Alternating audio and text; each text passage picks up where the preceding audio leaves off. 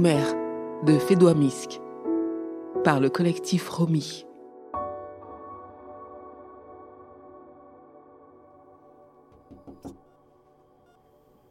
Monsieur Pardon, euh, il n'y a plus de sérum. Acte 2. Iman. Iman entre en salle de réanimation. Elle s'approche du lit où gît une femme branchée sur respirateur artificiel. Oui, j'ai stoppé la perfusion. Merci. Merci beaucoup. Regarde, maman. J'ai des repousses, comme toi. Je pense que je vais garder cette longueur. Je sais que tu m'avais demandé de ne pas les couper, mais comment aurais-je pu garder cette touffe indécente de cheveux frisés alors que les tiens quittaient ton crâne au simple toucher?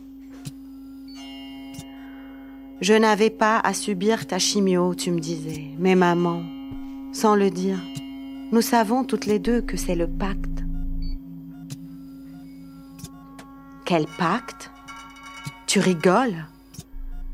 Celui qui a régi toute notre vie, celui d'être là l'une l'autre, de nous sacrifier l'une pour l'autre. Tu ne te le rappelles pas?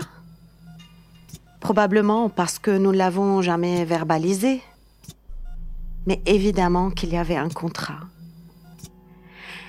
Ça a commencé dès que ma conscience m'a permis de déceler certains déséquilibres dans tes rapports avec nous. Mon frère, Ma sœur, mon père et moi étions ton monde. Tu t'employais chaque jour à nous rendre l'existence conforme à ta vision d'une famille heureuse, tout en t'évertuant à être l'épouse impeccable et la mère parfaite. Tu t'affairais dans la vie en poursuivant de grandes ambitions, mais en respectant de grandes valeurs. Tu brillais, maman. J'adorais cela. Mais déjà, je notais que tout n'allait pas comme dans ton scénario. Mon père n'avait ni tes ambitions, ni tes valeurs. Ma sœur était une rebelle euh, colérique et mon frère un petit narcisse à qui on ne pouvait rien refuser. Tu n'étais pas la femme à te laisser démonter par des tempéraments difficiles. Mais derrière ta carapace de ton air de femme forte, s'animait un petit cœur fragile, rongé par un sentiment coupable, inexplicable. Vraiment. Alors, après tractation et conflit, tu finissais toujours par abdiquer, par sacrifier ton bien-être, ton bon sens au profit d'une paix sociale, jamais pérenne de toute façon.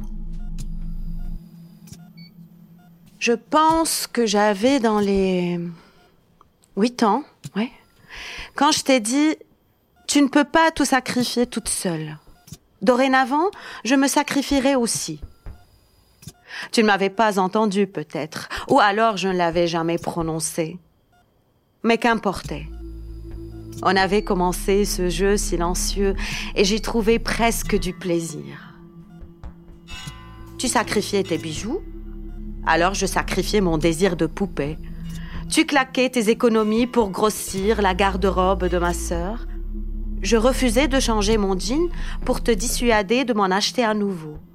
Tu te dérobais aux après-midi entre copines et je narguais les excursions scolaires. Tu renonçais aux côtes de bon voisinage parce que Fatima, la voisine, était une sacrée bonne vivante et je me séparais de mes copines devant la porte pour éviter les goûters coûteux. Tu cédais au chantage affectif de mon frère, je lui filais mon argent de poche. Tu t'es privé de temps pour toi, je me privais de temps pour moi, et plus je poussais, plus mes sacrifices étaient à la hauteur des tiens.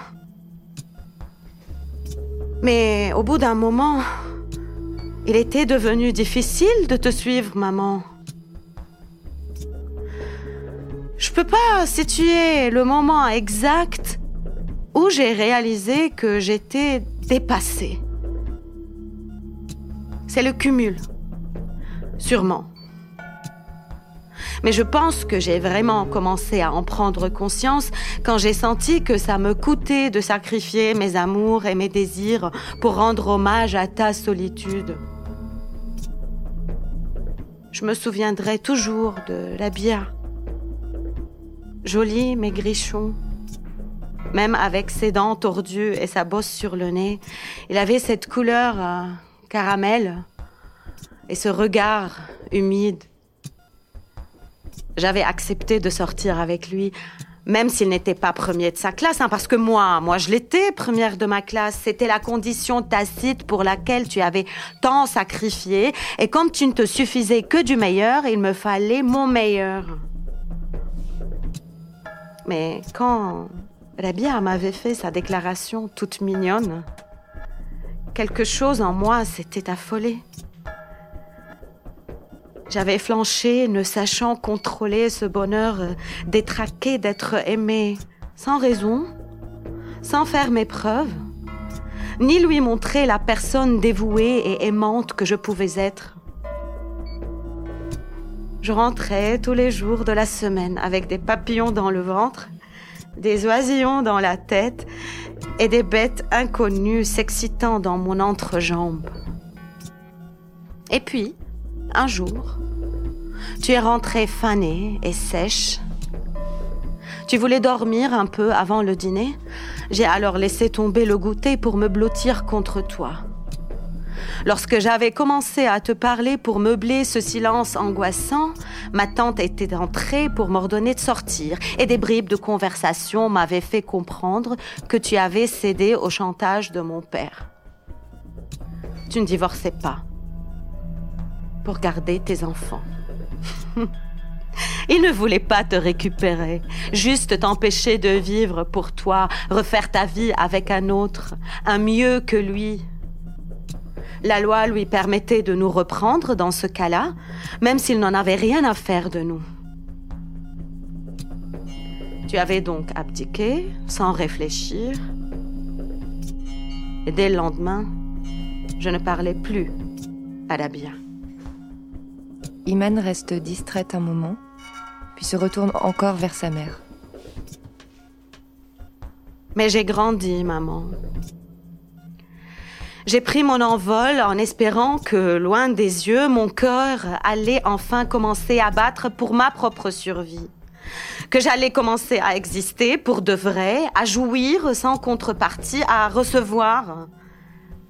Mais c'était compté sans le pacte. Même à des milliers de kilomètres, je restais pendue au téléphone, implorant le récit de l'ingratitude. Ta capricieuse de fille qui faisait des siennes, ton fils qui sombrait dans la drogue, et toi qui devais arbitrer leur violente querelle. Et moi? Moi qui ai laissé des tranches de mon existence à espérer qu'il ne t'arrive pas malheur. Mais lorsque tu avais découvert la maudite tumeur, tu avais refusé d'emménager chez moi. Tu rentrais après ta chimio pour leur faire la cuisine, gérer leurs conflits, les rassurer, leur promettre que tu resterais en vie, comme si tu pouvais sacrifier ta mort aussi. Et pour la première fois, maman, je te suppliais d'arrêter ce déni de soi, de t'implorer de stopper net cette haine de toi-même je me rebellais contre notre pacte, je n'en voulais plus de ce sacrifice. Je te suppliais de te révolter contre ta culpabilité maladive, parce que tu avais payé pour tous les crimes de l'humanité et qu'aucun humain ne méritait d'être son propre bourreau. Mais tout en maudissant la vie, les autres, le sacrifice, je déclinais spontanément toute proposition extérieure de me sauver de là, de vous. Maintenant que tu y laisses ta vie, sacrifier la mienne ne me paraît même pas suffisant. Elle n'a aucune valeur. Mais alors que faire? Je ne sais pas vivre pour moi. Tu me l'as pas appris. Sacrifier? Je sais faire. Je ne demande que ça. Mais pourquoi? Pour qui? Un mari? Un amant? Une amie? Un inconnu? Qui mérite? Hein, maman?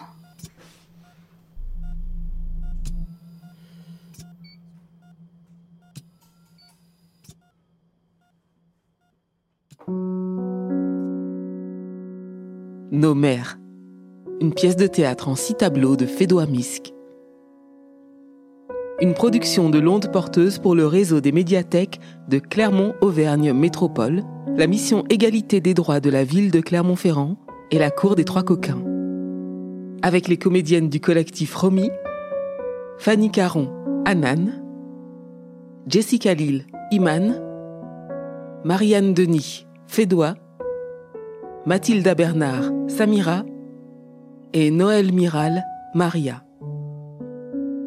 Musique originale, montage et mixage, Théophane Berthuis. Prise de son, montage et mixage, Francisque Brémond.